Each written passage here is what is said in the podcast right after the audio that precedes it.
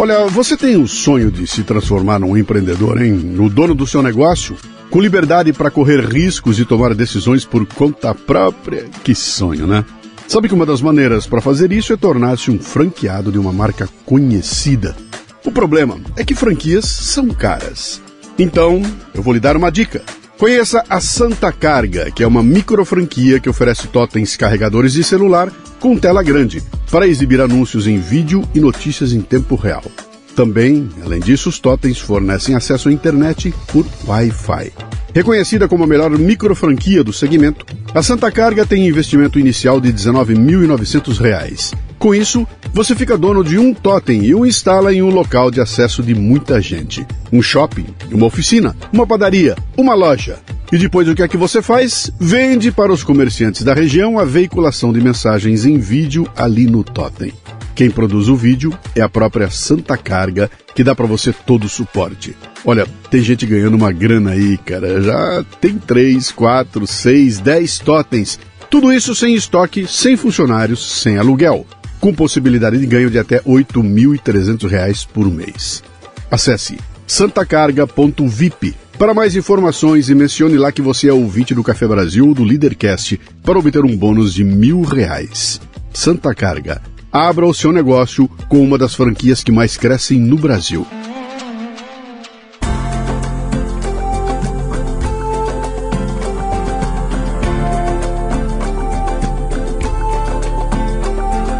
E o Leadercast nesta temporada chega a você com o apoio da Casa Portini. Localizada num bairro no Botafogo, no Rio de Janeiro, a Casa Portini possui uma estrutura de alta qualidade. Aliás, Portini sou eu que falo, né? Eles lá eles falam assim, é, é Portini. Casa Portini. É uma estrutura de alta qualidade para receber eventos privados ou corporativos num ambiente exclusivo e acolhedor treinamentos, reuniões, workshops, jantares e degustações podem acontecer num espaço multiuso. A casa dispõe também de um lindo estúdio de yoga e uma cozinha profissional, perfeita para aulas práticas e produção de vídeos. Visite o Instagram, arroba Casa Portini. Se escreve Casa Porcini com C.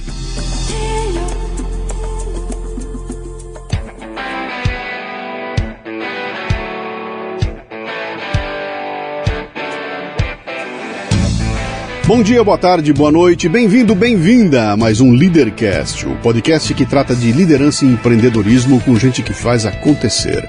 No episódio de hoje, convidamos Christian Lobauer, que é doutor em ciência política pela Universidade de São Paulo e professor de relações internacionais desde 1998. Christian foi executivo de empresas e entidades do setor do agronegócio e candidato a vice-presidente da República na chapa do Partido Novo nas eleições de 2018. Sua visão pragmática do Brasil é um alento em meio a tanta gente chutando seus eu achos e tentando destruir o pouco que conseguimos construir nos últimos anos. O Brasil tem jeito, hein? Ouça nosso papo. Talvez você, que é ouvinte contumaz, perceba alguma diferença na ambientação e na qualidade do áudio. É que essa conversa foi gravada fora do nosso estúdio, lá nas instalações da Brasil Paralelo. Bom dia, boa tarde, boa noite. Luciano Pires aqui. Eu sempre começo contando como é que o nosso convidado chegou até aqui. Essa aqui é uma história interessante. Ele, ele apareceu de bicão na gravação de um podcast meu, que é o Leadercast, no ano passado, quando eu fui tratar do, do, do de olho no material escolar. Convidei a Letícia, que é a presidente, ela falou: Puxa, posso levar um, um conhecido que também está com a gente? Vem! De repente, chega lá, está ele conosco ali. E foi uma conversa tão interessante que quando nós terminamos, eu falei para ele: Cara, eu vou te chamar para a gente fazer uma nós dois. A gente só não sabia que seria aqui, né, no estúdio do Brasil Paralelo. Três perguntas que são fundamentais e são as únicas que você não pode chutar de jeito nenhum, tá? Depois você inventa à vontade e a gente vai na conversa. Mas seu nome, sua idade e o que é que você faz? Meu nome é Christian Lobauer, eu tenho 56 anos e eu sou cientista político de formação, professor e executivo de entidades de representação durante os últimos 25 anos. Seja muito bem-vindo. O cientista político hoje em dia no Brasil é um perigo. Se estiver do lado errado. É, é uma, é uma, é uma tribo ainda tem um estereótipo da tribo que precisa Tem, mudar né? um pouco. é. Tem, Eu não faço parte da, do mainstream, Sim. mas, enfim. Você nasceu onde, Cristiano? Nasci aqui em São Paulo, Paulista da Gema? paulistano da Gema. Tem irmãos? Tenho uma irmã Né? e sou neto de imigrantes dos dois lados. O, o Lobauer é alemão, Sim. Veio na Segunda Guerra e, e o- a, a família da minha mãe, que eu não uso o nome, é de família armênia. Opa. Então eu sou uma mistura bem paulistana. O Armênia tem uma história É uma história interessante, conheço bem. interessante, bem interessante lá. Você, o que, que seu pai e sua mãe faziam? Qual é? Meu eu pergunto para saber da, da origem, quero ver de Ah, onde legal, vem, Eu tá? gosto muito, tenho alegria de falar da minha família, da história da gente, né, as nossas histórias. Sempre.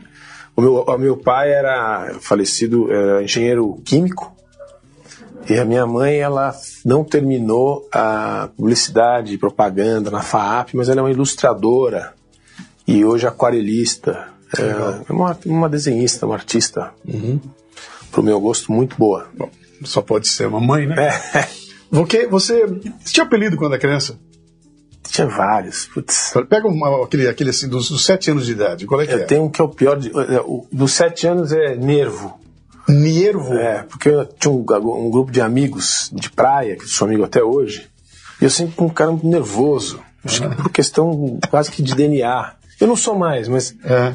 uma criança muito nervosa. E a criançada brincava comigo que eu era nervoso e eu ficava irritado. Então, eu era nervo. Oh, tá bom. ah, dá pro nervo, dá pro nervo. Minha, minha mãe dizia que eu era neurastênico, que é a mesma coisa, É. né? O que, que o ne- nervo queria ser quando crescesse? Ah, rapaz, sabe que eu sempre tive uma uma coisa que até hoje é meio quase assim, meio fora da curva. Eu gostava de mapa mundi. Do mapa mundi. Então, desde molequinho, eu gostava de estudar os países e tal. Então, na adolescência eu já sabia todos os países do mundo, boa parte das capitais, como sei até hoje. É, eu sempre gostei dessa matéria, tanto que o meu primeiro vestibular foi em geografia. E eu entrei na geografia na USP. Com, com 18 anos, em 85. Mas em seis meses eu já saí da escola, porque eu me lembro, a gente ainda estava na fase da União Soviética. Sim. E os marxistas estavam todos lá. E eu achava que eu ia estudar cartografia, que eu ia estudar mapa, que eu era um moleque. E durei seis meses e fui embora. É. Mas você estava lá porque você queria fazer, era isso que queria da vida? Não, Você- nunca soube. Até hoje eu não sei direito. É, Vai- eu sempre gostei, de, sempre fui uma pessoa curiosa, mas a vida foi me levando muitos caminhos. Eu caí na ciência política também depois de ter me formado na SPM, imagina. Eu já era formado na SPM, É. em propaganda e em comunicação social, é o diploma.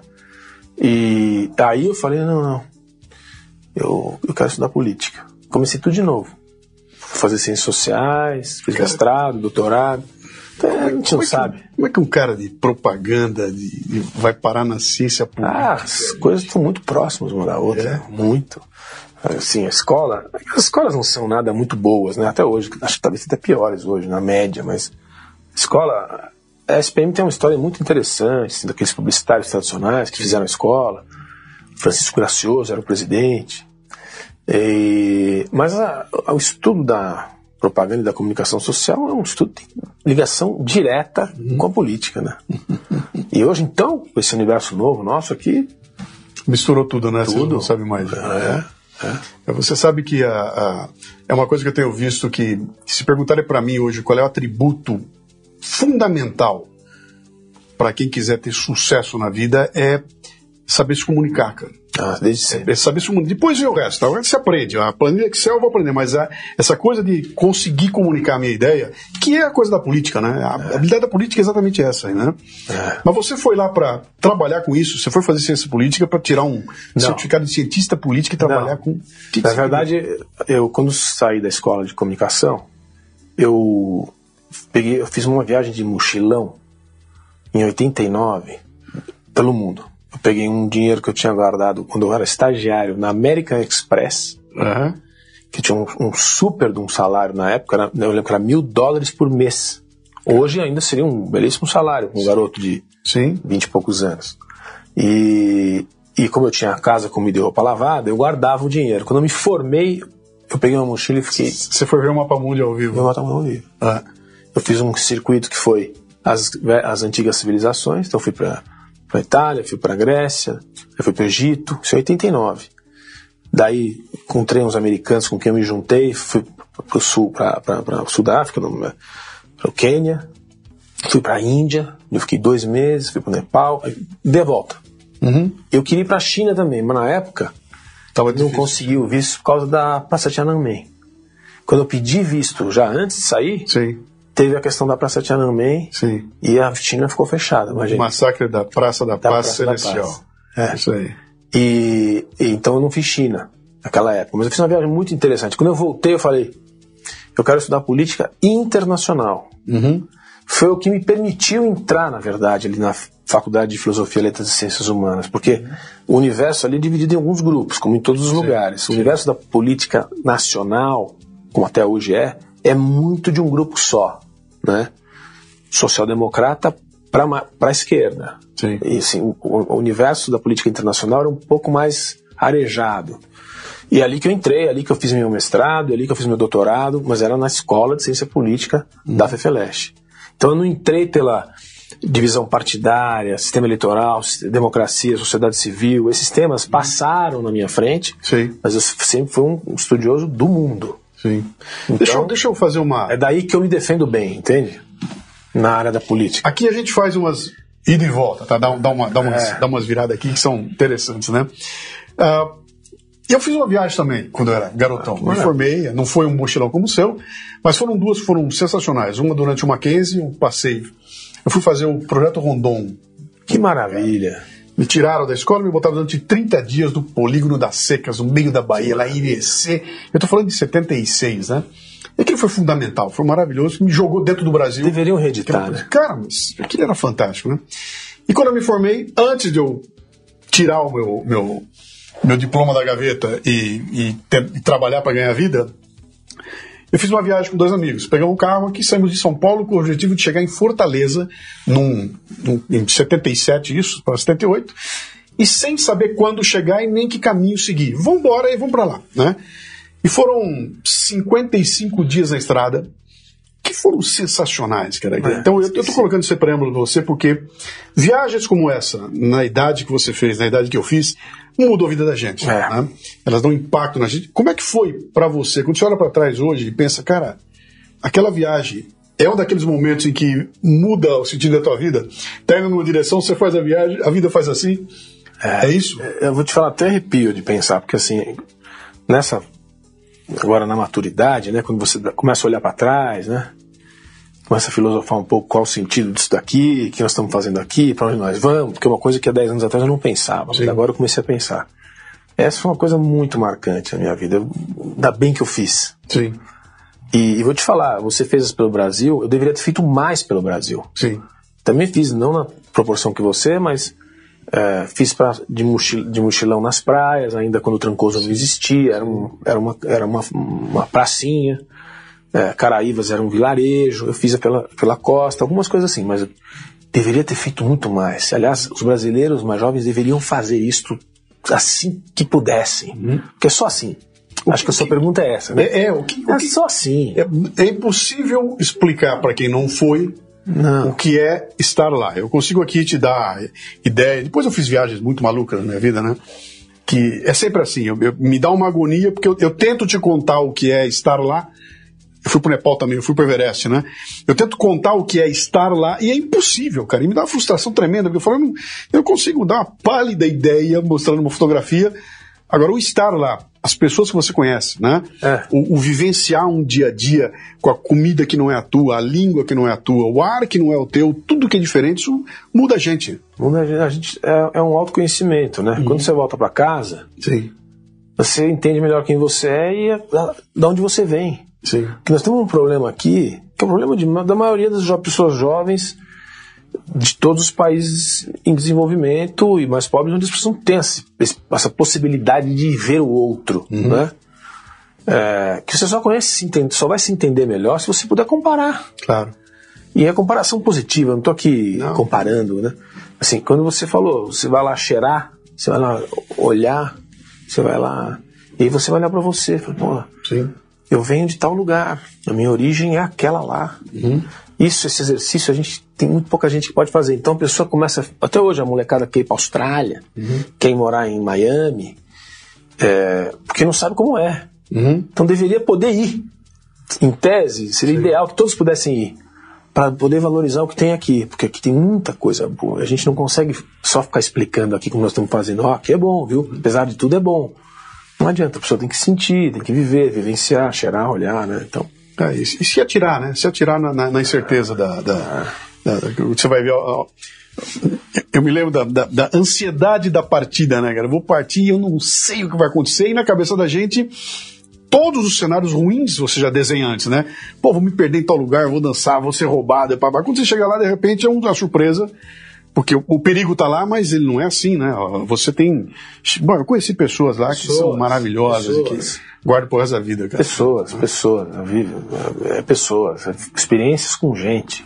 Lógico, tem a natureza, tem tem a, as paisagens, o mar, a montanha, etc. A, os lugares históricos, que são um negócio espetacular. Sim. Mas pessoa. Sim. Você vai ver que, ó, pode mudar religião, pode ter um, um, lugar de civilização muito mais antiga do que as Américas, um monte de diferenças, mas o bicho uhum. é a mesma coisa. Você vê o que nós estamos falando aqui, Cristiano? Que é uma coisa que os últimos seis anos, os últimos seis anos, né? Com todo o período Bolsonaro, com pandemia no meio do caminho, aliás, com pré-Bolsonaro, um pouquinho antes, desde 2016, na verdade, né?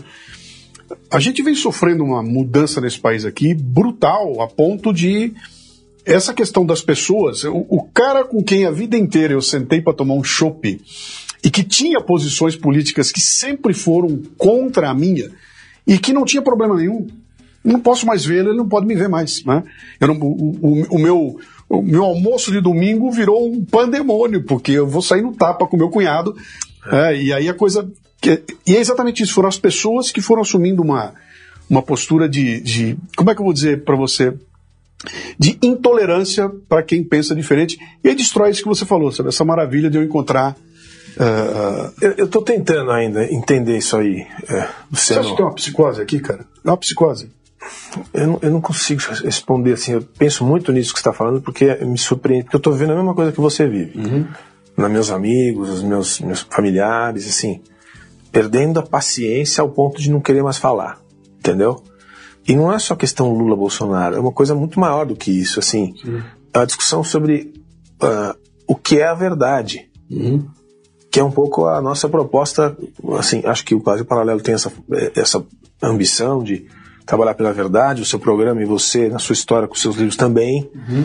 Ah, mas essa é a sua verdade. Não, não, não, não. Existe uma coisa que é a verdade. Uhum. Se você olha para o céu, ele é azul. Ah, mas ele pode estar lilás. Ok, mas se você olhar para o céu e ele estiver azul, ele está azul. Uhum. Porque existe uma luz, uma luz que incide sobre o oxigênio e a reação na, na natureza que isolamento daquela aquele raio se transforma em azul. Isso é verdade. Se você quiser me convencer que é verde, eu não vou me convencer. E aí começou a ficar complicado, porque o mundo da pós-verdade, o mundo da pós. É, e tudo é ciência, onde tudo é ciência, nada é ciência, é o mundo das crenças. E nós vemos o mundo das crenças. Não? É? Mas você notou que isso piorou muito? De, piorou muito, de, de, de pouco, muito. Tempo, pouco tempo para cá? Não é no Brasil só. É. Acho que a gente está num mundo, e o mundo, acho que o mundo ocidental, talvez, porque ele é mais transparente, porque o mundo oriental é mais autoritário. Né? Como que o cientista político interpreta isso, cara? Quando você olha do teu, do, da tua janela de cientista político que está acostumado a ver essas interações, porque o mundo vai e volta, são ondas, né? Tem ondas e você pega os anos 60, viu uma onda de liberalismo, uma onda que ela vai, ela passa, depois ela volta, é. parece que vê um pêndulo que vai e volta, é. né? mas não com a velocidade com o que nós estamos vendo acontecer aqui agora, né? Eu acho é que, você falou a palavra mágica, que acho que é coisa da velocidade. Há 30 anos atrás, um professor nosso, professor que foi um professor importante, ainda é, o professor Celso Laffer, que era do direito, né, foi, foi ministro das Relações Exteriores, foi ministro do Desenvolvimento e Comércio do Fernando Henrique, professor, professor intelectual de primeira linha. Ele deu uma aula sobre as velocidades. Eu nunca me esqueci, porque tinha a velocidade da política, a velocidade da economia e a velocidade da informação, uhum. que se aplica ao mundo hoje de uma maneira muito mais agressiva. A política é muito mais lenta do que a economia, e a economia é muito mais lenta do que a informação, e no mundo cibernético atual é muito mais lenta ainda. Então tem uma dificuldade de, de, de, de combinação das, das velocidades. Sim. E esse universo nosso que a gente viveu, nós temos mais ou menos a mesma geração. A gente viveu o fax, a gente viveu o telex, né? a gente viu o videocassete. Esse telefoninho na nossa mão, esse negócio aí, é, é, ele está transformando o comportamento humano, entendeu? As instituições políticas são as mesmas. Tem uma república presidencialista, uma monarquia parlamentar, tem o judiciário, tem o legislativo, tem, mas tem esse negócio na tua mão que te põe em conexão com todo mundo ao mesmo tempo, com acesso ah, imediato, instantâneo com tudo, é um descompasso de velocidades. Eu acho que isso ajuda um a cara, explicar. E tem um cara lá fazendo lei que fala Bitcoin e o outro fala Elon Musk. é, uma dicotomia, é uma diferença, né? As distâncias entre a, assim, eu posso começar a falar de número aqui, porque eu guardo muito número, mas você pensar que 2 bilhões de pessoas no mundo acordam de manhã para buscar água, Sim. Em, em 8 bi, 2 estão preocupados em achar água de manhã. Sim. E nós estamos nessa conversa aqui. É um descompasso de tantas coisas, distanciamento de tantas realidades. É, o próprio acesso à, à, informação instantânea não é todo mundo. Tem, uhum. Acho que outro dia eu vi um número, acho que é 2 bilhões de pessoas na Terra têm acesso instantâneo. Dois. Nós somos oito. Uhum. Então, né? Então, assim, é, é, um mundo muito louco, né? Muito multifacetado e, assim, o resultado é uma, é uma integração imediata e uma fragmentação absoluta, um, um descompasso. Onde que isso vai dar? se tivesse bola de cristal, a gente saberia, mas assim, eu não consigo, por isso que eu estou tentando responder a primeira pergunta que você fez. Sim. Como é que se explica esse distanciamento entre as pessoas? Onde ele está pegando? Uhum. É na ética de cada um? Né? Eu, eu outro dia ouvi uma frase que achei muito boa. O século XXI está mais parecendo século XII do que, do que sequência do século XX. Uhum. Nós voltamos para a época das crenças, da, das cruzadas. Uhum. a ciência jogaram no lixo. Se eu chegar com você e te der vários exemplos do ambiente que eu convivi nos últimos 20 anos, que é o ambiente da sustentabilidade do agronegócio brasileiro, da ocupação da terra, do uso da terra, do uso da química, do uso, de, do uso das, dos insumos agrícolas, da tecnologia genética nas sementes, esse universo que é uma ciência específica, ela é jogada no lixo todos os dias por esses crentes Sim. do ambientalismo louco. Sim.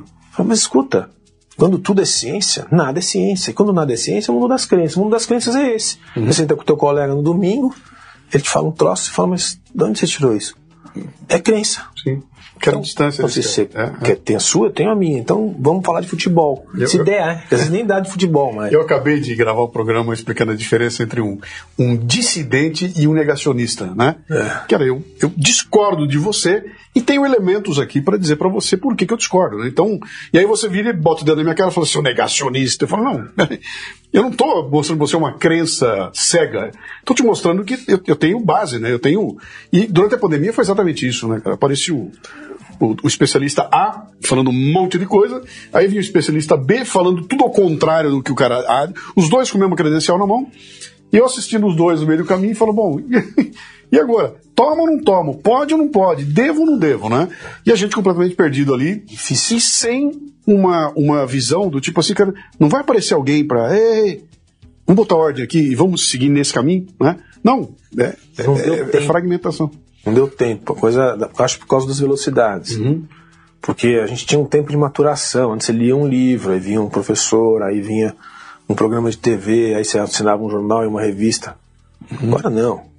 O tema saiu hoje de manhã, à tarde o mundo inteiro já está discutindo e aparece 18 especialistas, 9 falando para um lado e 9 para o outro. Sim. É o mundo do obscurantismo. Você fala, eu vou, eu vou construir minha opinião. Vai chegar um momento, talvez, espero, que vão começar a surgir autoridades morais, vamos dizer, Sim. no mundo inteiro, que são aquelas pessoas que estão acima desse negócio. Uhum. Mas por, pela sua trajetória de vida, elas vão ganhar uh, audiência. E aí talvez melhore um pouco. Mas isso é uma suposição que eu estou fazendo. Já Hoje tem, é, já tem algumas assim, é. mas elas são acusadas de. É. Um lado acusa de uma é, coisa, outra, e é. você fica. Como é que você se protege disso, Cristiano? Eu estou fazendo uma volta aqui, depois eu quero cutucar você com essa questão do agro e tudo, mas deixa eu sondar primeiro esse, esse indivíduo aí. Como é que você faz para não ficar louco, cara? Porque você não é um cara que você. Fui para minha fazenda, me tranquei, vou cuidar da minha vaquinha e um mundo que se lixe lá fora. Não, cara, você está antenado, você se meteu na política, você foi se envolver com o que está acontecendo, você está lendo todo dia, você tá, se conhece as fontes, você está sendo bombardeado diariamente por todo tipo de barbaridade, né? De, de, de, verdades e de mentiras e a barbaridade junto, né? Como é que você faz para não ficar louco, cara? Essa eu acho uma excelente pergunta, porque eu tenho me feito essa pergunta e, e, e tenho tentado não ficar meio maluquinho mesmo, porque é o que você falou, assim. O que eu tenho tentado fazer é, é sair. Sair de grupo, sair. Não receber tanta informação. Sim. E quase que indo para um mundo, não vou dizer me alienando, mas puxando um pouco para alienação, para as coisas mais básicas, para manter a respiração, para manter a, a, o foco de si mesmo, porque a, o resultado do que está acontecendo é um processo de ansiedade tão, tão intenso. Não, eu não, acho que não sou eu, só eu que sinto. Assim, a gente sente nos nossos amigos, na nossa família, no ambiente da cidade, a gente sente. É, um, é uma ansiedade contaminante, uhum. né? Que eu acho que tem a ver com essa coisa da velocidade da informação e da insegurança gerada por, pelo você não conseguir entender o mundo que você está vivendo. Uhum. Quando a gente tinha pessoas, quando nós somos pessoas como nós dois aqui que são curiosos, estão pensando, estão lendo, estão recebendo informação, é, eu estou tendo exatamente essa reação que você está perguntando, assim. Eu estou retraindo. Uhum. Tô tirando o grupo de WhatsApp, não estou mais entrando em muito poucas conversas. Uhum. Antes eu era assinante de uma revista, por exemplo, a Economist, é uma revista que eu assinei décadas, não assino mais. Jornais, li jornal a vida inteira, não leio mais. Estou uhum. mudando a minha maneira de formar opinião. Mas ela é falha. É falha. Eu percebo, às vezes, que a pessoa fala uma coisa, eu falo, de onde, de onde vem isso? Eu não estou sabendo. Mas assim, porque senão você vai enlouquecendo. Você vai ficando completamente. Um, um processo de ansiedade vai crescendo, porque você não consegue encontrar para você mesmo explicações para as coisas. Uhum. E aí você fica inseguro, fica com medo. E esse ambiente de medo é o pior ambiente que existe. Você vê como é um ambiente de doença. É uma, é uma espiral destrutiva, né? É. Porque eu nessa, nessa coisa que você está dizendo para mim, que eu, olha, é, é, eu preciso tomar decisões tão rápidas, eu tenho que ver tudo que está acontecendo, então eu vou ouvir um podcast na velocidade 2x. Nossa. Onde a voz. Então aquilo que dura uma hora, eu coloco o cara falando mais rápido. Então eu enfio na minha mente, em meia hora, o conteúdo de uma hora, né?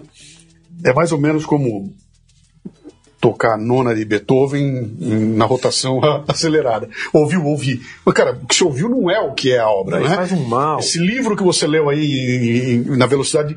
Cara, você não consegue deglutir essa comida. Você tem que ter o tempo, cara. Tem que. Faz mal. É, é natural, né? Faz mal. E... Sabe onde estão, desculpe te interromper, sabe onde estão as, as respostas para essa, a busca dessa, não sei qual é essa palavra certa, é ponderância, se é temperança, se é a busca da calma, da paciência, na filosofia. Sim. E na filosofia clássica. Sim, não tenho dúvida nenhuma. Você vai lá atrás, os caras pensaram tudo, já perceberam, Sim. então aí, tá tudo escrito aí, é só fazer uma busca na filosofia, tem professores ótimos aí, uhum. disponíveis nas redes, você não precisa pegar a República de Platão e ler e tentar não. entender, tem gente que vai te traduzir, ajuda. Eu fiz um programa recente sobre a introdução ao Esto, introdução ao estoicismo. Né? Estoicismo, né? agora. Legal, muita falei, gente lendo. É. Deixa, eu, deixa eu traduzir de uma forma que quem não conhece tem uma. Um, eu chamo de isca intelectual, né? Vou jogar, ó, toma uma isca.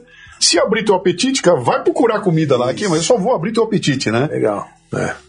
Cara, é, é impressionante como algo que foi discutido e foi estudado e foi falado há dois mil anos atrás se aplica perfeitamente. Um, um cara que não tinha, nunca tomou um sorvete na vida dele, porque não existia sorvete quando ele estava ali, né?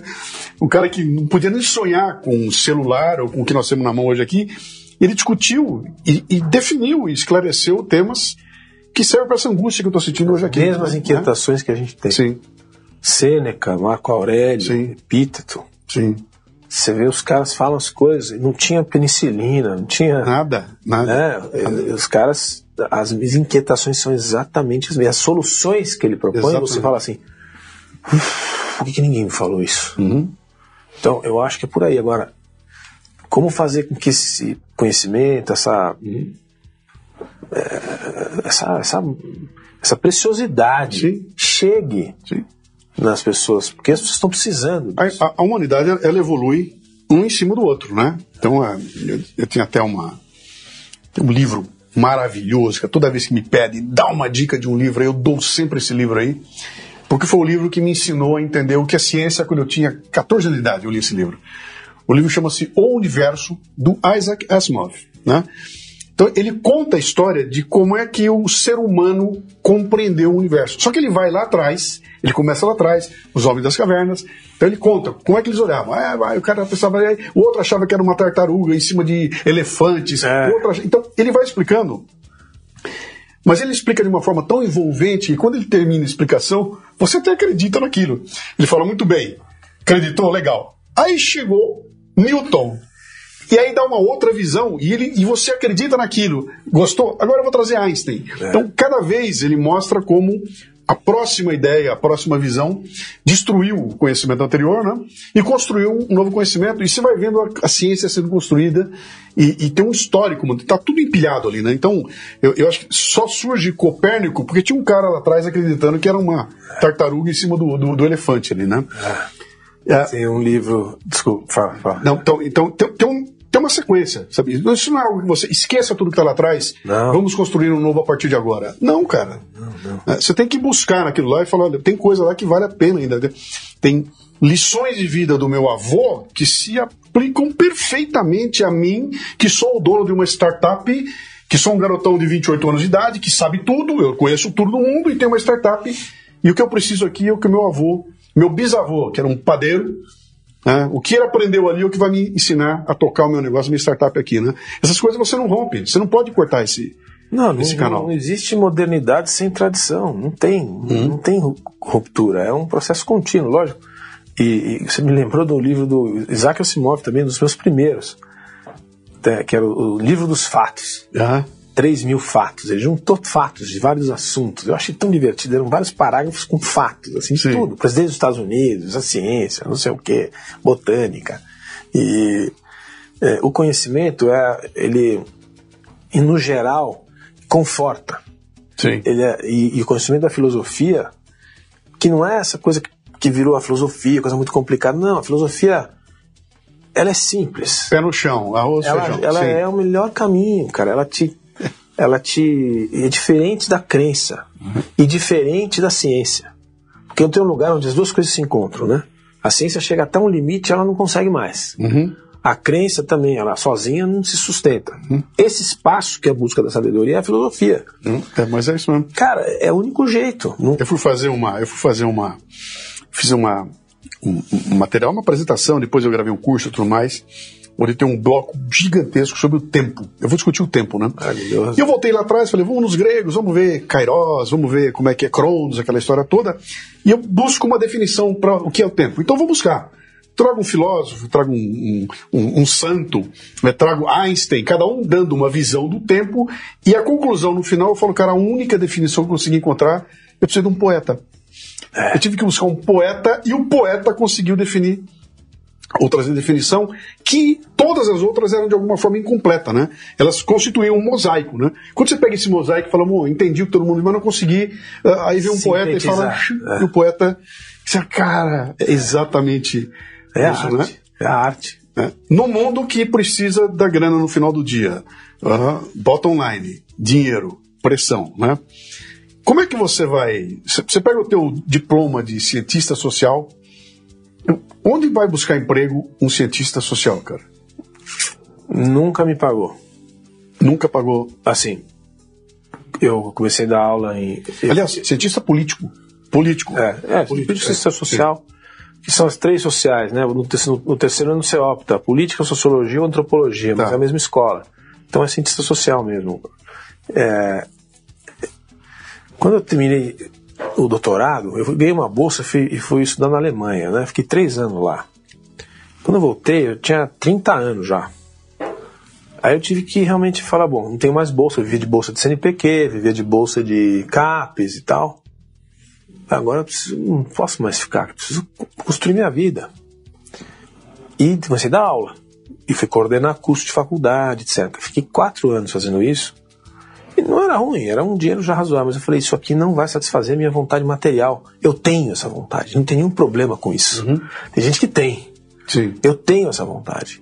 Não é para ter avião, iate, fazenda, não é isso. Eu queria ter uma vida material plena. Poder entrar numa livraria e comprar. Quantos livros eu quero comprar? Doze. Não vou perguntar quanto custa. Sabe, essa vontade, esse, essa, esse prazer.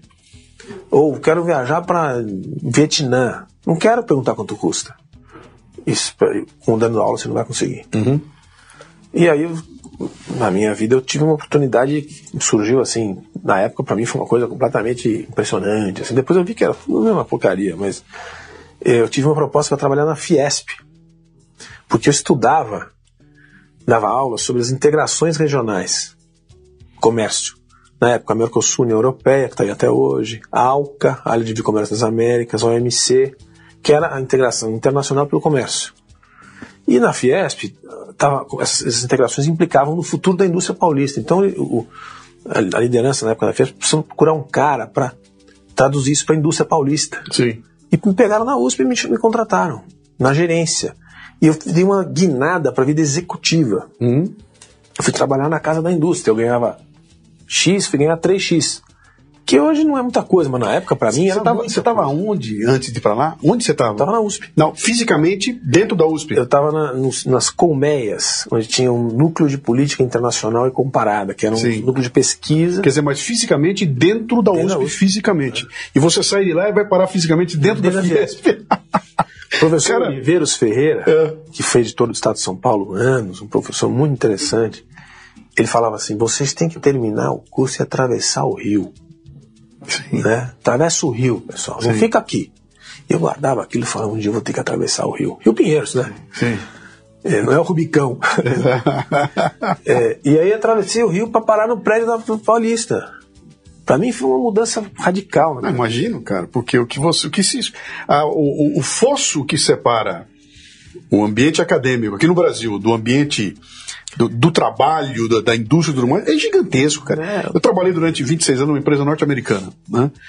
E muito nos Estados Unidos, estive muito lá, fazendo muito trabalho lá. E a nossa empresa, na, na época, tinha um centro tecnológico, era uma coisa maravilhosa. Autopeças e tudo mais. Então tinha uma pista de, de teste, era um negócio gigantesco lá, com equipamentos, com maquinário maravilhoso para testar motores e tudo mais. Muito legal. E boa parte daquilo era operado pela universidade. Então aquilo era, era completamente Que lugar dos Estados Unidos é? é, é, em Toledo, Ohio. Toledo, Ohio. Lá perto de Dayton, aquele, aquele pedaço lá. Então, a, a simbiose que existe ali é, é, é total. A indústria entra na universidade, a universidade alimenta a indústria, os dois. Olha, eu tenho um problema aqui, resolve para mim, né? Aqui no Brasil, cara, as experiências que eu tive foram terríveis. Eu teve uma época, de uma vez, eu fiz um. Nós montamos um showroom de produtos nossos, que são produtos caríssimos, é um eixo diferencial. Era um negócio complicadíssimo, né? Ia muito para feiras e você ia acumulando aqueles, aquele, aquele monte de. aquele monstro de. de... Um belo dia a gente falou: bom, tem coisa demais aqui, vamos dar um jeito disso aqui, vamos doar isso aqui para uma universidade. Eu não consegui doar, cara. Posso imaginar. Eu não consegui doar porque a gente não conseguiu vencer a burocracia e a má vontade. Cara, eu tô te dando um negócio que se fosse comprar não tinha dinheiro que pagasse. Eu não consegui doar. Aí Não mudou muito. Fosso, cara. Que fosso, bicho. Em 2023, Hã? a relação da universidade brasileira, na média, tem sempre exceções, sempre boas exceções, mas Sim. na média, a universidade, na concepção da maioria dos brasileiros, ela, ela é uma instituição que tem que. é- é- a educação é um dever do Estado, um direito do cidadão, o Estado que se vire para pagar, Hum? né? E o que o Estado oferece nas melhores universidades públicas do Brasil é porcaria. Hum? Isso tem que ser dito. Porque ninguém mais fica essa coisa meio. "Ah, ah, ah". Não. Isso vale para as escolas técnicas também. Poli, ou, ou seja, engenharia. Não estou falando só das sociais. Engenharias, químicas, é, física e tal. Assim, é, a visão que a gente tem do papel da universidade na sociedade é totalmente errada. Ah, eu tenho a visão americana, como você acabou de descrever. A universidade serve para quê? Para a sociedade pedir ajuda. Ela está à disposição da sociedade para resolver problemas que as empresas, que os indivíduos, que as iniciativas novas que a ciência tem. Para isso que ela serve. Não, aqui não. Aqui é uma instituição onde estão os monstros sagrados do conhecimento. É. E você quer fazer uma doação, você não consegue. É bem isso. Você vê, a- a- a- isso que você está falando para mim aqui, eu vou usar um termo agora que é muito pavoroso mas que cabe como uma, uma luva aqui. Você está com um discurso, um discurso de empoderamento da universidade. Você quer dar a ela mais poder do que ela tem hoje. Porque hoje é aquele núcleo de pensadores que estão casa e dissociados. Esse é um pessoal que odeia a Fiesp, né? Eu quero distância daquilo lá, porque lá estão os capitalistas eh, e aqui estão as pessoas que pensam, né? Cara, isso tudo junto podia gerar a mudança é. da sociedade, né? E, quando eu entrei na Fiesp, eu tinha, era um jovem de 33 anos, nem tão jovem, eu tinha aquela visão da, da Fiesp do tripé do Peter Evans, né, do desenvolvimento brasileiro dos anos 60 e 70. Hum. Porque era o capital internacional, o Estado brasileiro desenvolvimentista e a indústria paulista. Uhum. E a Fiesp, quando eu entrei, ela estava no fim desse, desse período, para nos dizer já terminado. Até hoje ela tem crise de identidade, que ela não é mais o que ela já foi. Aliás, a indústria não é mais o que ela já foi, Sim. e nem sei se vai voltar a ser. Mas eu, eu assisti isso por dentro, essa, essa, esse shrinking, né? essa redução da importância da indústria. Ela tem um nome, uma força, uma, um logotipo forte, mas a importância que a entidade industrial paulista tem hoje é muito mais baixa. Você quer, um, quer um exemplo? Da USP, da USP um exemplo? lá. Você quer um exemplo, Cristian? Volta no tempo aí, volte aí 20 anos no tempo. E eu pergunto você, me dê o nome de cinco industriais, ponta firme, que estão mudando no Brasil. Cara, você me dava os 20 nomes assim, com o pé nas costas. Que área você quer? É aviação? Rolim. O que, que é, é, é, autopeças? É o Kaczynski, a Branca Kaczynski. Ah, o que, que é a indústria siderúrgica? É o Antônio Emílio Moraes. Ah, todo lugar tinha, tinha, tinha um nome. Tinha, uma classe. Se eu te perguntar hoje, tinha, cara, tinha. me dê o um nome de quatro caras, você não, não, tem mais, cara. Não, você tem aí um, vamos dizer assim, um, uns milagres que ficaram, uma VEG da vida. Os, os donos da, Fibro, da Friboi ah, não, então. Ficou... então, aí. JBS, aquela coisa. É. Aí é o que. Que é uma conversa muito interessante, não sei se tem a ver com o que a gente tá, ia falar, mas. Eu te falei que aqui é assim, é. Cara, a gente vai e volta, né? Não, mas é muito interessante. Para mim é assim, é o que, o que eu tenho me dedicado hoje em dia. Uhum. Como acabou esse universo da manufatura e desse esse modelo de desenvolvimento tripartite, a gente chegou na globalização nos anos 90, aí o Brasil abriu muito rápido, descontroladamente com o Collor, aí reduziu para o Fusquinha do Itamar. Sim. Aí ficou essa coisa que até hoje está mal resolvida. Até nós estamos discutindo aí é, subsídio para setor industrial até hoje. E está aí a Fiesp com o atual presidente querendo retomar um, um, um, prestígio de retomada da indústria, o que é legítimo, mas num mundo uhum. que o que nos restou como país é a indústria vinculada à produção de comida. Uhum. Então, assim, o que tem de produção de máquina, que é, você deve conhecer um pouco, é, as empresas internacionais e brasileiras que estão aqui estão vinculadas à produção de linha verde e de, linha amarela é, de, de, máquinas para agricultura. Então, assim, quando se fala em agronegócio, agricultura, o pessoal fala, ah, o Brasil é uma fazenda, é um fazendão. Não, não, não, não, não é isso que nós estamos falando. Nós estamos falando de uma indústria que puxa o resto da indústria, Sim. que pode ser a nossa saída como país.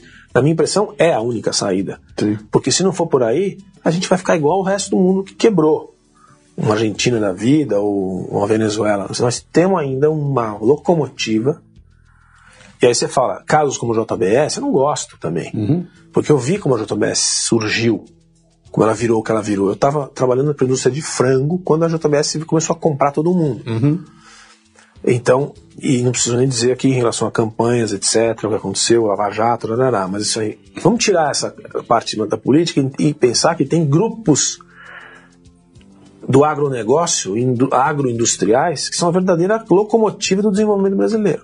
E nós estamos falando de tecnologia, não estamos falando de coisa atrasada, produto primário. Ah, só exporta commodity. Quanto tem de tecnologia no grão de soja? Uhum. Quanto se estudou para aquela, aquela genética chegar na genética que ela chegou? Quantos laboratórios tem atrás? Quantas pessoas estudaram genética, é, é, é, é edição gênica para conseguir chegar naquilo? Aqui, uhum. então ninguém fala nisso. Fica essa conversa rasa. Agricultura, é fazendão, meia dúzia ganha dinheiro. Então, eu acho assim, olhando essa história da, da indústria brasileira aqui, essa que a gente falou, acabou. Da manufatura. Acabou nos anos 90. E tem uma aí tentando se reorganizar, se reacoplar a uma pujança de produção de comida. Uhum. E quando eu falo produção de comida, eu estou falando de grão, né, de soja, de milho, de algodão, Sim. de cana, de laranja, de, de açúcar, de, de fumo, de fruta, é, e aí das proteínas animais, e aí vai embora, o que você quiser. A oportunidade está aberta. Água, sol, é, é, energia barata, gente competente, empresas crescendo, uhum. desenvolvendo tecnologia para uso da terra, sustentabilidade e produtividade. Tudo uma vez só. Uhum. Quem tem isso? E a gente fica nessa conversinha pequenininha de, de, de MST, uhum. de é, é, te, marco temporal Sim, do índio. Como é que, de, como é que de você, de você é o, é o, você é o fazendeiro que explora Nossa. e cara que você tá como é que é? Eu estou exportando tudo que é bom lá para fora e os brasileiros estão passando fome. Essa eu montei uma série de programas primeiro para adultos, depois para criança sobre agronegócio. Maravilha. Né? Agronegócio. Maravilha. E a ideia lá era pegar o seguinte, falar, vem cá, para criança, né? Vamos falar da roupa que você usa. De onde vem? Vamos falar do ovo que você come? De onde vem? E a hora que você começa a trazer os números, é impressionante, cara. Tentar contar isso para um europeu, o cara não vai nem entender o que nós estamos falando. Né? Quando você começa a falar nas dimensões do que tem aqui, e por isso que esses caras estão preocupados, né? Porque se a gente põe jeito aqui, se ajeita. Você já está se discutindo aqui agora, eu ouvi ontem uma conversa. Alguém do agro, importante do agro, falou que se o Brasil crescer 5%, nós estamos ferrados, cara. Porque não tem. Continua, não tem silo, não é. tem porto, não tem estrada, não tem como escoar tem um crescimento de 5%. E energia. Para 5% de crescimento, cara. Não, não está preparado. Não está preparado. Não tem. A gente ficou tanto tempo andando de lado que é sempre da mão para da mão para boca, né? Uhum. Que se tiver realmente, não vai ter estão cantando que vai ter, não vai ter 5% de crescimento no sim, Brasil. Sim. Isso é uma outra questão, não vai ter tão cedo.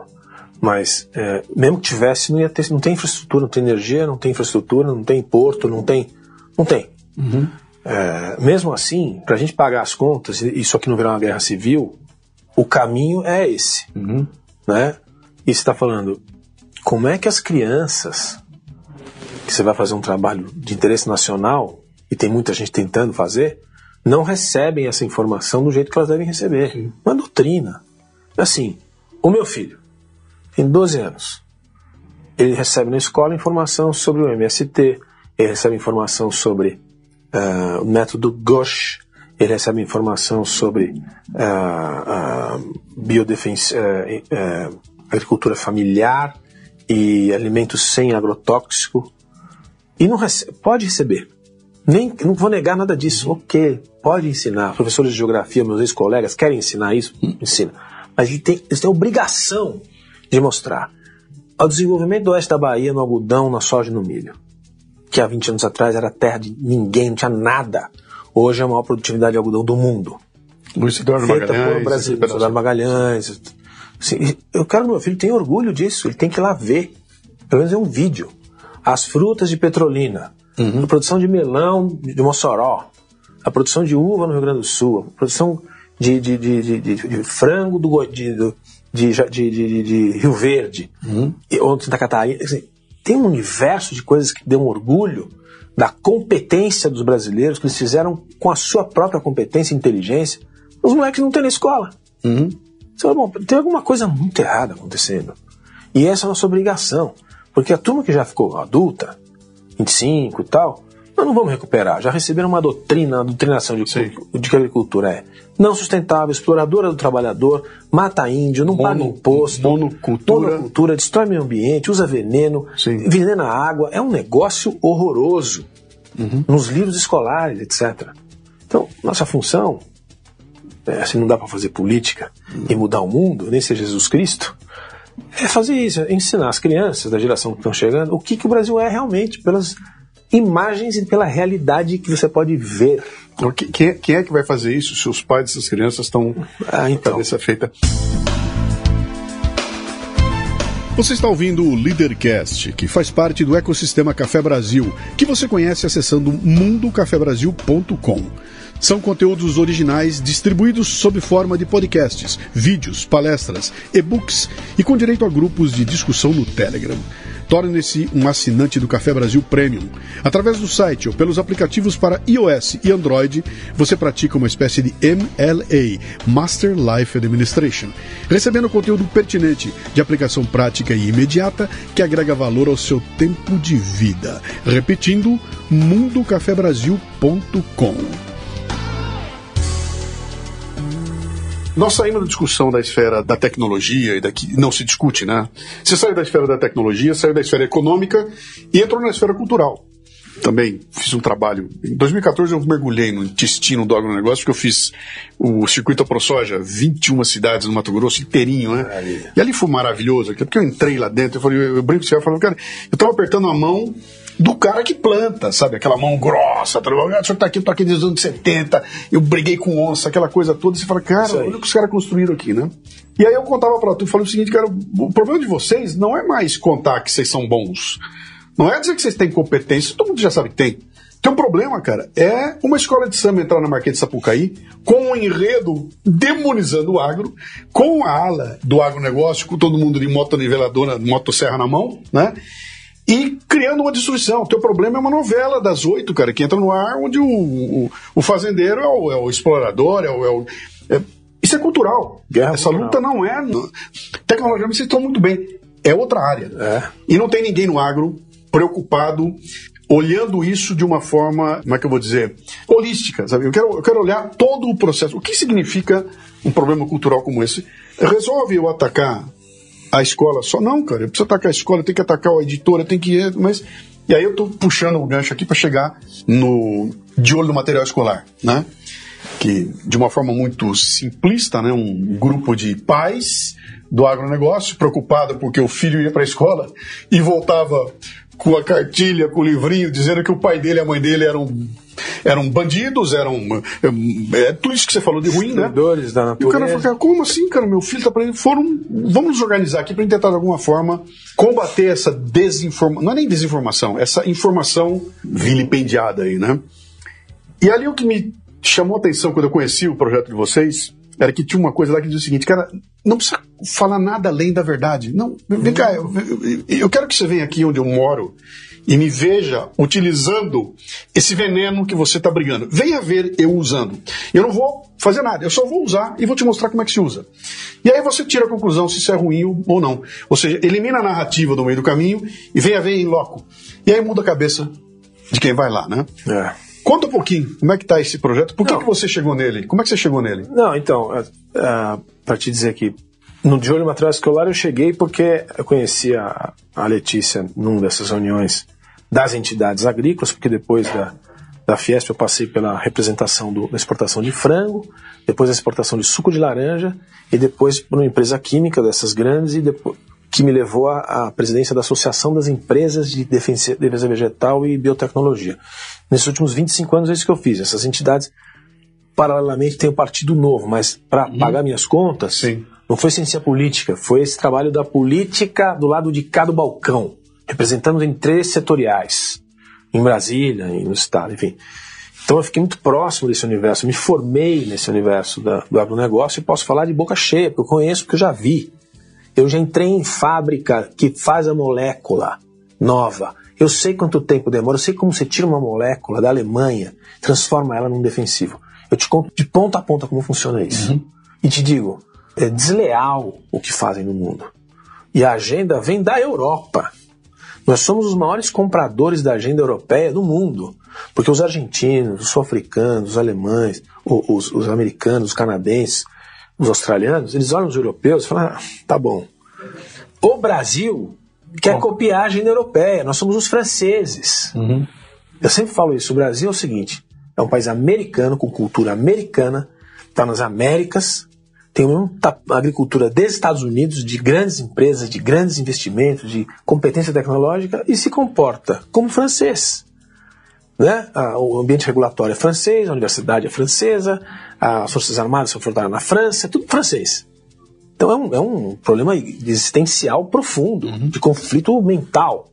Então a gente copia a agenda europeia, e a agenda europeia hoje é antiquímica. Uhum. Por questões que também vão tomar nosso, nossa conversa inteira aqui, mas as químicas alemãs, Bayer, BASF, a Singenta, que é a Suíça, as antigas inglesas, francesas, não conseguem mais conversar na Europa, estão arruinadas, não conseguem se comunicar com o político, nem conservador. Então a gente compra esse tipo de agenda, nos livros escolares estabelece pela ideologia que foi construída nesses últimos 25 anos que o alimento brasileiro está envenenado. Uhum. Toda semana aparece um gênio falando que o alimento brasileiro está envenenado. Um da Fiocruz, um estudo da Greenpeace, um estudo do WWF. O alimento brasileiro está envenenado. E aí a gente fala, bom, e eu tô aqui para dizer pra você, a hora que você quiser, para debater com você aonde que está escrito, o que é uma pesquisa que você fez, qual é o estudo que você tem para dizer isso. Porque eu te conto todo outro lado e te garanto que não tá. Aliás, um país que exporta alimento para 150 países está exportando alimento convencionado para o mundo inteiro. Se, se, se, o argumento técnico não resolve, vai para econômico, cara. Vai no bolso do cara. Você acha que o gringo, o americano vai comprar alimento envenenado para botar na casa dele? Ah, mas é que lá você não envenena. O daqui sim. Como? Você se é uma tá cultura. acontecendo agora, senão, no mundo? Nós estamos assistindo, nós vamos estar tá vivos para ver. O europeu, a família média europeia hoje gasta 14% da sua renda em comida. Então eles estão nessa onda linda de Green Deal, de que agora é só orgânico, que agora sim vão aumentar os índices de resíduo para não aceitar mais exportação de países que usam agrotóxicos. Um monte de coisa, uma parafernália de coisas, porque eles entraram nessa agenda. Problema deles. Quando chegar o alimento a custar 25, 30% da renda Uhum. Eles vão mudar de ideia rapidinho. Uhum. Nós vamos assistir, nós estamos assistindo já. Não. Na Holanda está acontecendo. É, a questão do, de energia agora na Alemanha, na energia. Cara, a Holanda eles eles acabaram de que fechar as fazendas pela emissão de, de óxido nitroso das fazendas leiteiras, uhum. que é tudo concentração de produção muito concentrada, suínos e, e, e, e bovinos. Então realmente tem um excesso de óxido nitroso, tem efeito sobre os lençóis, tem que cuidar daquilo ali. Solução? Fecha as fazendas e a população holandesa indeniza. Gente que está 150, 200 anos produzindo leite derivados de leite. Como assim? Bom, como é uma democracia ainda, que teve eleições recentes, que aconteceu? Surgiu um partido dos camponeses holandeses e elegeu 14 senadores. Não existia o partido. Para re, reagir a essa loucura, insanidade, insensatez que é essa agenda. Se os europeus querem ir para essa agenda, o problema é deles. O problema é trazer isso para cá. Uhum. Entende? É uma coisa que você fala, como está acontecendo isso? Por quê? Porque os franceses aqui, da universidade, da Fiocruz, da, né, acham que estão na Europa, sei lá onde eles acham que eles estão. E hoje, graças ao agronegócio, a, a média de gasto da família brasileira em comida é mais de 50%. Porque podia ser 80% é mais de 50 aqui ainda. Você... E o alimento aqui é barato. Então você está dizendo, nós somos 50 contra 14 lá na, é, na Europa. É. É. Isso explica muita coisa, né? Muita coisa. Isso explica muito. E o mundo inteiro, você sabe qual é a importância da Europa no nosso mercado de exportação para vários produtos? Ainda é grande. Uhum. Mas assim, eu estava no frango em 2008, indústria exportadora, eles eram 20% da exportação de frango brasileiro. O Brasil é o maior exportador de frango do mundo, já há muito tempo. Sim. Hoje é 12. O que vai acontecendo é isso. O mundo quer comer, vai comprar, está comprando. E os europeus que façam o que eles bem entenderem. Agora não vem exportar a agenda. Por que eu trouxe esse assunto conversa? Uhum. Porque eles estão exportando a agenda. Sim. E é impressionante como o Brasil compra isso.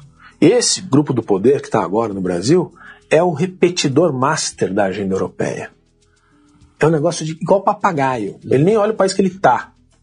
Eles repetem toda a burocracia de Ministério do Meio Ambiente, de Anvisa, de IBAMA, desse governo, é papagaio de política europeia, não se aplica à realidade brasileira. Uhum. Então é o Brasil lutando contra ele mesmo. Enquanto a oportunidade está passando para a gente sim, aproveitar, sim.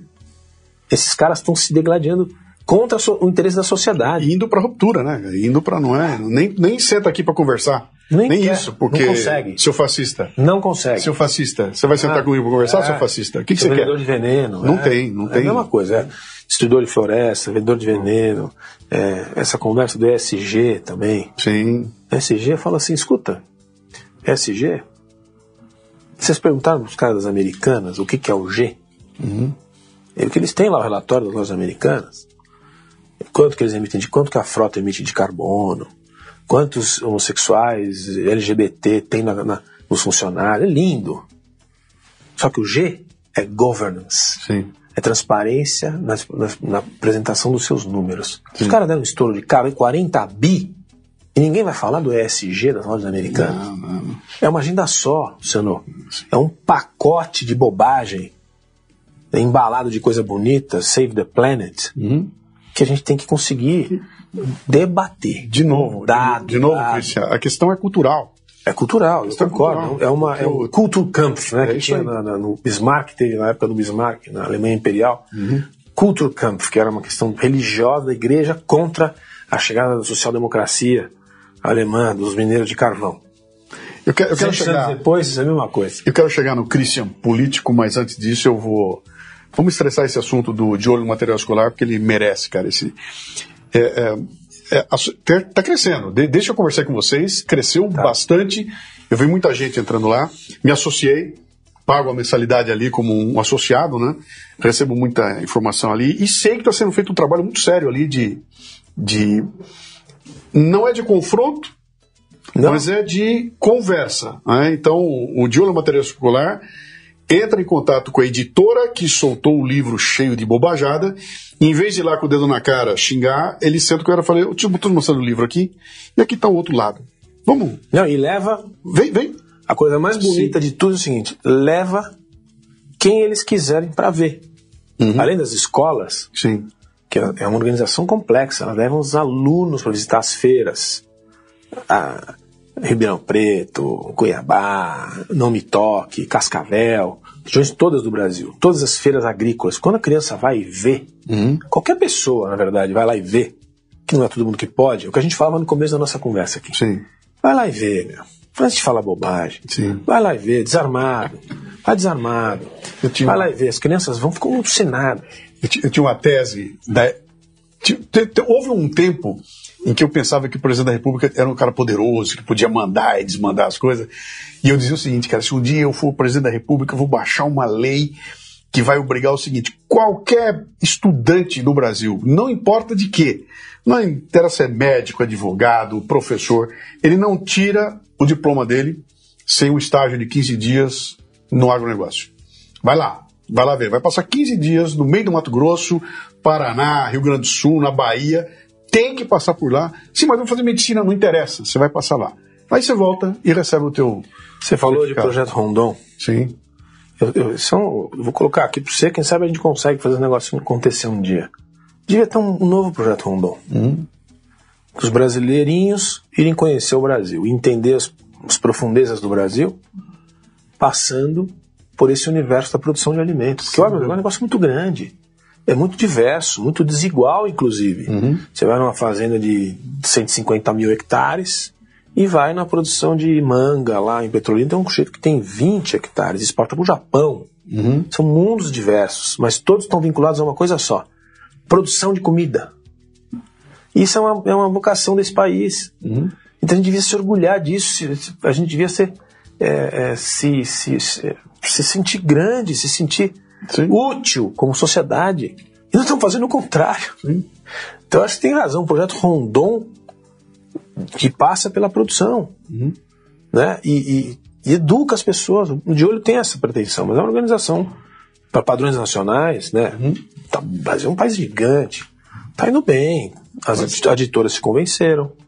Agora estamos tentando os governos. Então, Só que você chega no governo atual. Vocês estão visitando a editora, independente de BEC e nada. Não. Vocês foram na editora.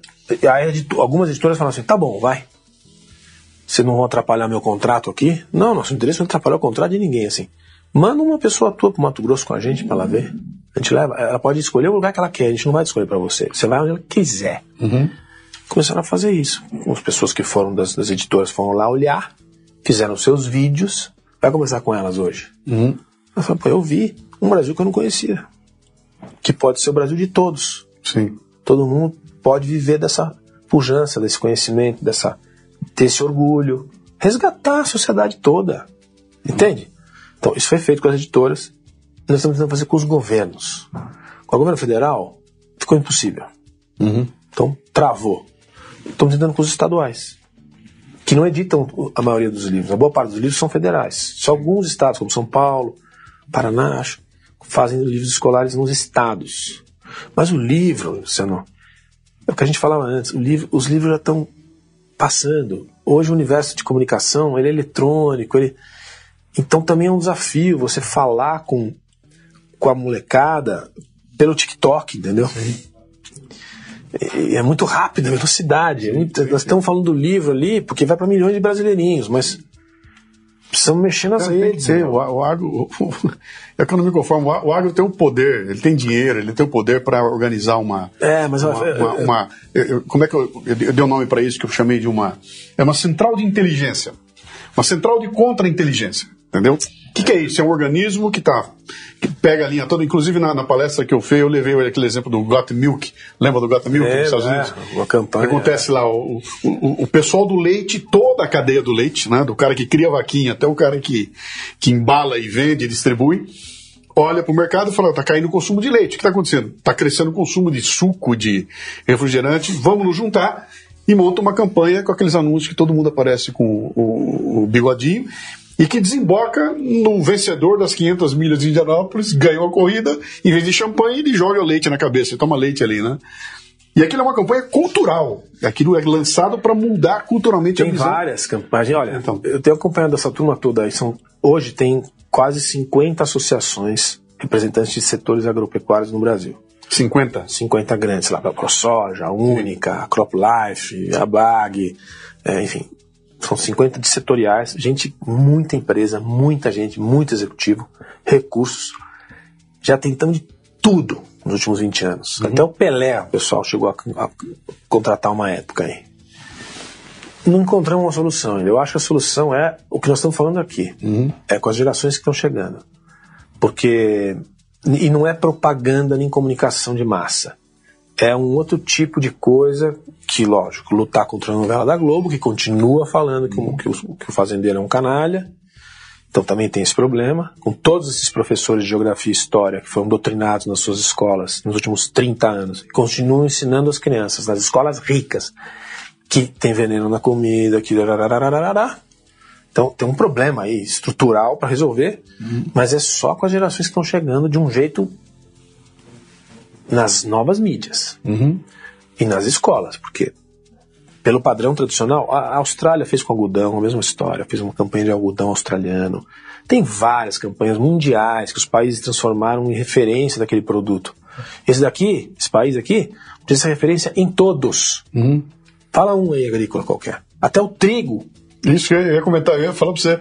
Eu, eu fui em 2014, eu não me lembro se foi em 2014 ou 2017 que eu fiz outra vez. Me levaram num campo lá, eu entrei, tudo amarelinho. Mas o que, que é isso aqui, cara? Trigo, como trigo, cara? Trigo. Nós estamos botando trigo aqui e tá dando certo. Sabe onde eles estão tirando trigo agora? Aonde? No Ceará. No Ceará. O trigo é uma cultura de mundo temperado. Sim. O Brasil sempre importou trigo, ele produzia no Rio Grande do Sul, no Paraná um pouquinho, e sempre teve dependência, o pãozinho de cada dia, etc. Então, Argentina, Canadá, Estados Unidos, onde viu trigo, às vezes da Ucrânia, bom.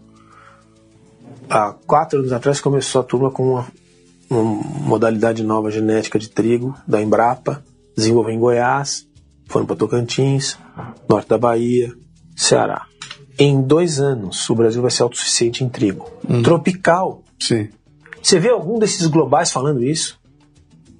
Tem que pegar um doido desse global e falar, escuta, vem cá, amigão. É impressionante. Vem ver isso aqui. Impressionante. É produção de pão, cara. Isso é Sim. é comida. Sim. Nós não vamos mais importar. Nós vamos produzir em casa. Nenhum país do mundo tropical faz isso. Uhum. Não, fica essa coisinha, desmatamento, cococó. Bom, vamos lá, eu convido você que está vendo a gente aí, dá uma olhada lá, de olho no material escolar. É uma associação, qualquer pessoa pode fazer parte, está fazendo um trabalho muito legal de Seria legal, de investigar e comunicação. Aqui, é bem legal. É barato, dá pra, dá, cabe no orçamento das, dos indivíduos, das empresas, e é um trabalho muito bom. Bem legal. Mas então você está lá, no agro, presidindo a. Como é que você falou o nome da. da... Não estou mais. Né? Não, não, você estava lá. Estava. estava lá atrás, presidindo a. Crop Life. Crop Life, etc e tal. Como se não tivesse pouca coisa para te encher o saco na vida, você decidiu que ia entrar na política é. e foi parar como candidato a vice-presidente é. da República em 2018. Em 2018. 2018. Cara, o que que.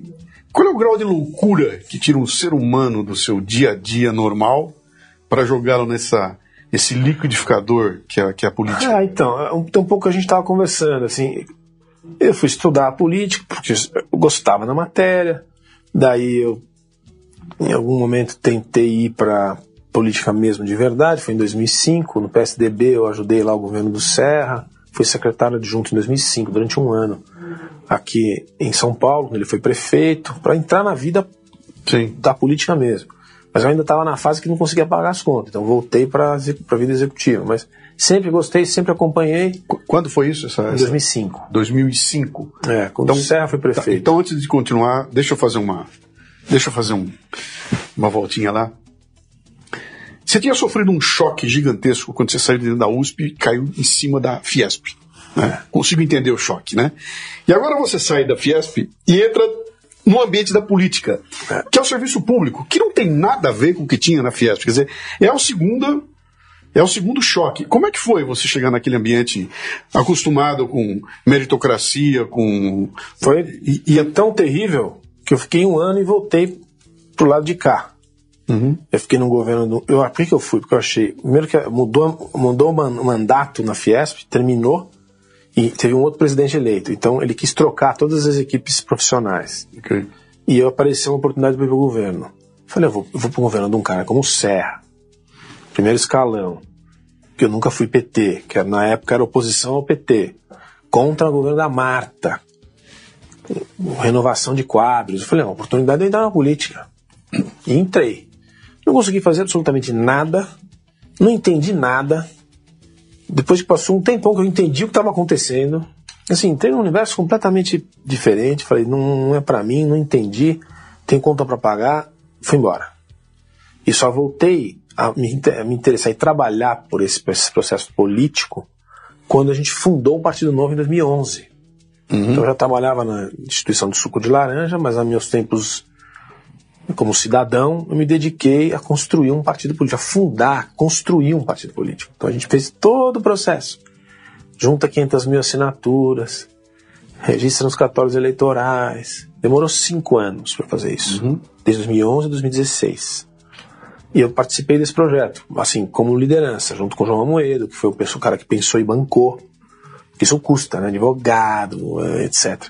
Sim. E, e a gente fundou o partido político que eu achei a transformação. Eu ainda acredito, acredito ainda, mas hoje, depois desse tempo todo, eu acho o seguinte, que é através da política que a gente muda a sociedade. Sim. Ok. Mas a, a, experiência brasileira e a história brasileira, assim, e a história que a gente viveu, já faz quase 12 anos que a gente fundou o partido, é, não é o tempo da minha vida vai ter que ser a turma que está chegando, porque a minha eu já dediquei, eu dediquei 12 anos a isso praticamente. Por quê? Tu estava dizendo, fundamos, registramos, sem fazer chicane. Não vou entrar em detalhe aqui o que, uhum. que é, que todo mundo pode imaginar. Nós não precisamos nenhuma chicane, então demorou 5 anos para você registrar um partido. Reunir 500 mil assinaturas, nós recolhemos 1 milhão e 200 mil assinaturas. Uhum. Por quê? Porque você entrega mil assinaturas no cartório eleitoral, o sujeito tem 60 dias para te devolver, porque ele faz conferência manual, ele te devolve todas e fala, não aprovei nenhuma. Você fala, por que não? Não preciso te dizer, a lei está do meu lado. Esse é o nível do negócio. Uhum. Então a gente não podia reapresentar, não podia litigiar, a gente ia buscar mais. Foi assim que a gente fez. Registrou em 16, entrou nas eleições regionais, entendemos como funcionava, e entramos de 18 com candidato para tudo. Presidente, vice-presidente, senador, governador, etc. E tivemos sucesso. Sim. Ficamos em quinto lugar, atrás de Bolsonaro, Haddad, Alckmin, Ciro, Alckmin e a gente. Na frente do Henrique Meirelles, na frente da Marina, na frente do Álvaro Dias. Nós éramos os ilustres desconhecidos. Uhum. Não usamos nenhum tostão público, não pudemos ir para televisão. Sim. Então foi um negócio muito legal. Elegeu um Zema como governador de Minas e elegeu uma bancada de oito deputados federais. Então deu certo.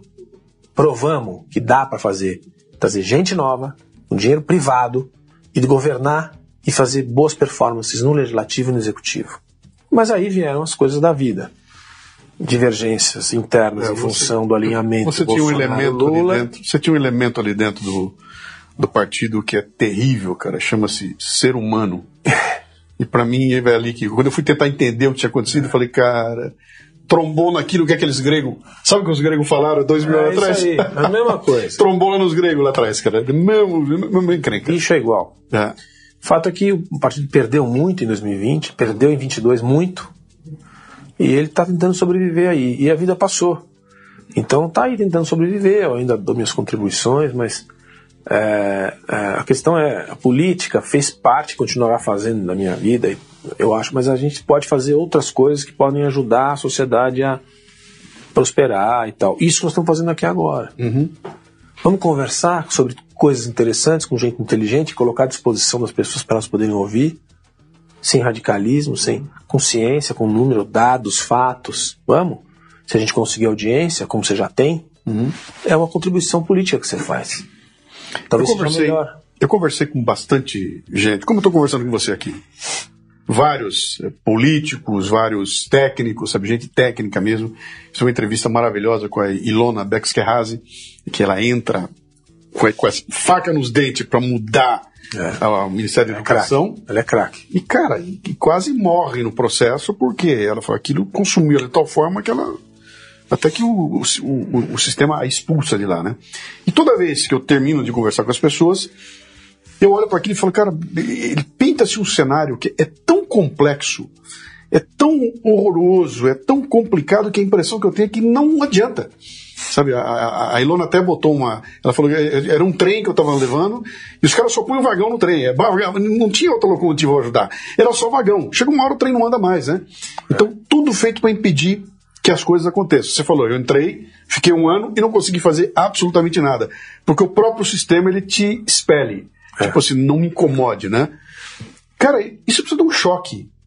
Isso precisa de um choque. E eu não sei que choque é esse, sabe? Quando você pergunta qual é o choque, uma guerra é um choque. Se um inimigo comum te ameaçando, todo mundo vira amigo, né? Acaba a polarização na hora, né? Uma grande tragédia é um choque, né? Como é que a gente faz para conseguir um choque desse sem ter que sofrer uma tragédia, uma... Nossa, você está falando uma pergunta mais importante de todas, assim. Primeiro assim, também concordo, é choque. Os Estados Unidos resolveu uma parte do problema com a guerra civil, outros países na Segunda Guerra resolveram com a destruição total, a Coreia também. Enfim, tem exemplos históricos de destruição total para reconstrução. Não aconteceu no Brasil. O Brasil é uma história permanente de cooptações. Raimundo, Raimundo Faoro na veia, uhum. né, os donos do poder. Cooptação, cooptação, cooptação. Não tem conflito, aqui não tem, não tem ruptura. O PT não fez ruptura nenhuma, nunca foi. Uhum. Era para ter sido, não foi. Então, tem ruptura. Como é que faz num país como esse? Bom, primeiro que as coisas mudam muito devagar. Você fala, Christian, mas o mundo era, o Brasil era melhor, é melhor hoje do que era 20 anos atrás? É. É melhor. Mas é assim melhor. Podia ser um metro. Sim. É assim. Então nossa velocidade é essa. Nós não vamos ver. Ah, mas vai virar Venezuela? Não, não vai virar. Acho que não vai. Vai virar Argentina? Não vai virar também. É um processo, é uma cultura é uma história, um país muito grande, com diferenças regionais, etc, etc, etc. Então ele vai muito devagar. Eu gostaria muito de ver, e teria que ser por uma ruptura. Que ruptura? A história ensina o quê? Ruptura do tipo guerra, do tipo endemia, morte por uhum. doenças, invasão estrangeira, guerra civil. É, Catástrofe natural. Natural, invasão de marciano, não sei. Mas uh, se não for assim, ruptura institucional de dentro, de, de dentro ou seja, ruptura das instituições. Uhum. Não acho que, que funciona. Não. Eu já namorei com a ideia, não, não consigo não. ver, não consigo ver. Acho que o Brasil tem uma, tem, nós temos uma capacidade de esculhambar, até golpe a gente esculhamba, cara. Tudo a gente esculhamba. Eu concordo. E, cara, e, eu não sei se a gente conseguiria fazer. Então, Carnaval. Uh, e agora eu tô, eu tô conectando com o que você falou atrás, e para mim foi muito claro, né? Você tem um ambiente, você tem o agro indo numa velocidade, você tem a indústria ficando um pouco para trás, você tem a, a, a, política lá atrás, cara. Ela, ela fala, vamos mudar a lei, vamos cinco anos discutindo. A reforma que nós acabamos de discutir agora, a tributária. Cara, quanto tempo está discutindo esse assunto? 30 aí? anos. E de reforma não tem nada. Então. É uma simplificação banal. Mas um monte de problemas na frente. Então, essa velocidade é que nos impede de, de, de andar, né? Agora, sem ela, a gente não, não faz nada. É, Até porque eles, eles desmontam o que você tenta fazer, né? Eu, eu acho que assim, é o que você falou.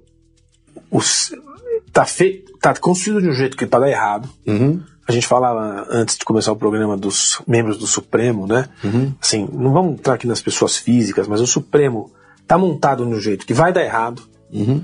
tá interferindo no, na vida de outros poderes. Então, assim, nós estamos numa situação difícil. Mas eu vou te falar uma coisa que, assim, tenho pensado nos últimos meses. E é uma coisa que pode soar um pouco estranha, mas é, é, acho que ajuda a responder. O que vai salvar o Brasil é, é no fundo, é o, é o, Brasil paralelo, é o Brasil contraventor. eu estava pensando exatamente nisso agora. Enquanto você falou, eu falei, cara, conexão com o que esses meninos fizeram é, o Brasil não, paralelo. Eu, eu tô, nós estamos usando não, eu, eu entendi, as palavras. Né? Mas, mas Casou direitinho, eu tava pensando aqui agora. Enquanto você falava, eu tava pensando, cara, eu não posso terminar o programa aqui com nós dois. Oh, não, oh, não, não, não. Pera pouquinho, tem saída? Tem. Cara, tem. Olha nós dois onde nós estamos, né? Tem. Numa iniciativa individual que começa com três garotos, eh, quatro garotos do nada, né? sem grana, sem nem nada. Gestão público, nem empresário. Não, e, e, não levou 20 anos. Em, em quatro, cinco anos, os caras constroem uma coisa a partir da iniciativa individual. Quer dizer, eles não foram buscar um órgão do governo para. Embora muita gente diga, né? Que não tem. Não tem. Os, os quatro encontraram um caminho, construíram um negócio bem feito e estão mudando a vida de muita gente, estão né? criando uma alternativa. Então, é, se você pega um, um, um, case como esse do Brasil Paralelo, é, pode existir isso aqui em outras áreas? Claro que pode. O Brasil está cheio de ilhas de eficiência, de ilhas de eficiência. Eu palestrante, cara. Viajei o Brasil inteirinho. Cada lugar que eu chego eu me assombro, né? Eu entro e falo, como que existe isso aqui aqui? Existe. Mas pega, vocês falam com o outro lá de, Pernambuco? Não, a gente não, não se fala. Nem sabemos quem são. Mas, cara, tem um povo lá fazendo o que vocês estão fazendo aqui. Vem cá, junta. Junta força, né? E acho que essa pujança da sociedade que, que quer fazer a mudança é que pode ser o caminho para o Brasil mudar. Eu e acho, acho que tem uma lição com essa história desses meninos. Eu não tenho dúvida que é isso. Né? Assim, outros países vizinhos aí não tem isso. É uma pujança da sociedade civil. Uhum. Mas eu também me referi a uma, um paralelismo meio perigoso, Sim. que é o seguinte: tem um Brasil aí que não está nos números oficiais do IBGE, Sim. que não está nos números da, Receita Federal, que não está nos números do CAD, que não está nos números. Não está. E é grande. Mas ele né? tá aí. E é grande, né? Eu chuto que é metade. É grande. Eu, eu, eu, eu imagino que sim. Esse país vai salvar o Brasil. Hum. A gente conhece dois apertos de mão, gente que está trampando, construindo e fazendo e não existe. Você não conhece? Eu conheço. Então eu não estou propondo isso. Mas assim, quanto mais ineficiente for esse modelo de Estado que a gente tem, Uhum. quanto mais, ainda mais esse governo agora, que acha que consegue controlar, quanto mais você quer controlar, menos você controla. Sim. Esses caras vão tentar controlar, controlar, não vão controlar nada. E, mais- e no Brasil, cara, onde a gente é o rei de encontrar saidinha para tudo quanto é coisa. E aqui vai acabar É um paradoxo você falar isso, porque a gente não pode promover Sim, a sim. ilegalidade. Sim. Mas o Estado vai ver, já está vendo, Uhum. que ele não consegue nada. E a sociedade vai se virar sozinha. Uhum. Você fala, ah, por que não acontece isso na Venezuela então? Porque o caminho deles foi, foi invertido. Eles eram dependentes do ouro negro, sempre foram importadores de tudo, nunca desenvolveram nada. Não tem o espírito empreendedor da sobrevivência, porque eles eram muito ricos. A gente não é, a gente sempre foi pobre. Sim. Então a gente foi saindo pela beirada. A Argentina, idem. Ela sempre foi rica. E cometeu erros gravíssimos. Enfim, a Argentina é uma outra história. Nós não. Uhum. Aqui, a turma. E a gente, tem vai. exemplo, e a gente tem exemplos, né, Cristian, quando você organiza um, um processo que ele é de fácil entendimento, é um processo de uso muito fácil, que não te obriga a construir nada, a ter uma super inteligência, Pix, por exemplo. Você implementa todo mundo lá dentro. Entendeu? Eu, eu quero ser legal. Eu quero também. Claro que eu quero, cara. Eu quero, eu quero pagar minha, minha, minha, minha- sabe, minha, minha, minha porção nessa, nesse processo todo e quero ajudar o Brasil a crescer. Agora eu não posso ter diante de mim uma máquina que torna a minha vida um inferno. Porque ela me empurra para ilegalidade. Eu não quero ser ilegal, cara. Por favor, eu não quero. Mas chega uma hora que ela te empurra para isso. Eu mesmo. não vou nem te contar as histórias que eu tenho. A gente vai ficar aqui até, até o ano que vem, né? Meu caro, estamos chegando aqui na nossa. A gente só andou um pouquinho. o tempo. A gente nem falamos de tudo que era pra falar, É. né, cara? E o legal, a característica desse bate-papo aqui é exatamente essa. Você não tem um papel na mão, não tem roteiro, não tem nada. Joga a ideia e a gente vai trocando uma ideia aqui. Que quando você tem um interlocutor que. que eh, sabe, isso aqui é um jogo de. Quem falou isso uma vez foi o Ruben Alves, anos atrás. Ele falou que era aquela diferença do jogo de tênis pro jogo de, de, de praia lá, como é que chama? O, É, o- na praia. frescobol, frescobol. Frescobol. O tênis, o objetivo é fazer você errar. É. E nós somos pres- frescobol. O objetivo é fazer os dois acertar. É, não pode dois- cair a bolinha. A bola fica no ar. Então, é, a ideia é fazer isso aqui, é propor que seja positivo. É, tem que ser positivo para você, positivo para mim, para quem tá ouvindo a gente. Ninguém tá puxando o tapete de ninguém. Não tô aqui para arrumar treta com você, para dizer que você tá errado ou não. Até porque nós estamos num ambiente que que tá exigindo da gente, cara, eu quero ideias, né? Trago Ah, ideia, bota aqui, fala contra mim, mas, mas liberdade. seja dissidente, não seja negacionista. Venha com uma dissidência calcada em fatos, por favor. Tomara que você me convença, porque se você me provar que eu tô errado, eu saio da discussão maior do que eu entrei. Exatamente. Né? Você vai sair igual. Você não ganhou, você ganhou, mas você sai igual. Eu perdi e saio maior do que entrei, né? Então, essa esse tipo de visão que eu acho que pode ajudar a gente a fazer esse país escapar. Nós somos muito, tem muita gente com certeza absoluta aqui, cara. É. Em todos os níveis, sabe? Isso aí acho que está prejudicando muito a, o crescimento da gente aqui. Concordo. Meu caro, quem quiser entrar em contato contigo, quem quiser saber o que, que você anda fazendo, nem perguntei onde você está agora. É. Quem quiser conhecer o teu trabalho todo, como é que é? Onde é que a gente vai? Rapaz, eu nem pensei nisso. Cê- Tem Instagram. O Instagram é um É. bom caminho, um arroba fácil. Professor Arroba, Christian. Arroba professor Professor Christian. O Christian tem H? CH. Arroba professor Christian. Entra lá e, e dá uma cutucada em Entra você. lá que me encontra lá, o que eu tô fazendo, que não é muita coisa no momento. Já saiu o livro ou não? Hã? O livro já saiu ou não? Qual livro? O teu livro, cara. Como? Quem tem uma história de vida como a tua? Ah, tem teu pô, livro, isso é cara. legal você falar isso. Fico, Hã? fico feliz. Eu já pensei, mas eu vou falar, será que alguém vai se interessar? Não sei. Vai sim, vai. Isso tem um insight. Faz que nem eu, faz que nem eu. É. Eu já lancei 10 e me perguntam o seguinte, cara, você ganha dinheiro com livro? Eu falo, eu só perco, Só cara. Não, então por que você faz? Porque o dia que eu me for, o livro deixei, fica. deixei meu O legado. livro É isso mesmo, né? Meu caro, Boa, bom obrigado, te ver. obrigado. um abraço, Prazer cara. Muito obrigado por estar aí. Nos vemos numa próxima conversa livre como essa aqui. Espero que você tenha gostado. Isso aqui é uma ideia que nasceu da, da tentativa de trazer a discussão da liberdade para um bate-papo como esse aqui, livre, sem amarra, onde a gente pode falar quase tudo aquilo que a gente queria, mas a gente ainda vai voltar para aquele Brasil onde você podia falar na boa, né? Já tá, vai voltar. Nos vemos em breve. Muito bem, termina aqui mais um Leadercast. A transcrição deste programa você encontra no leadercast.com.br. Você ouviu o Leadercast com Luciano Pires. Mais uma isca intelectual do Café Brasil. Acompanhe os programas pelo portal cafebrasil.com.br.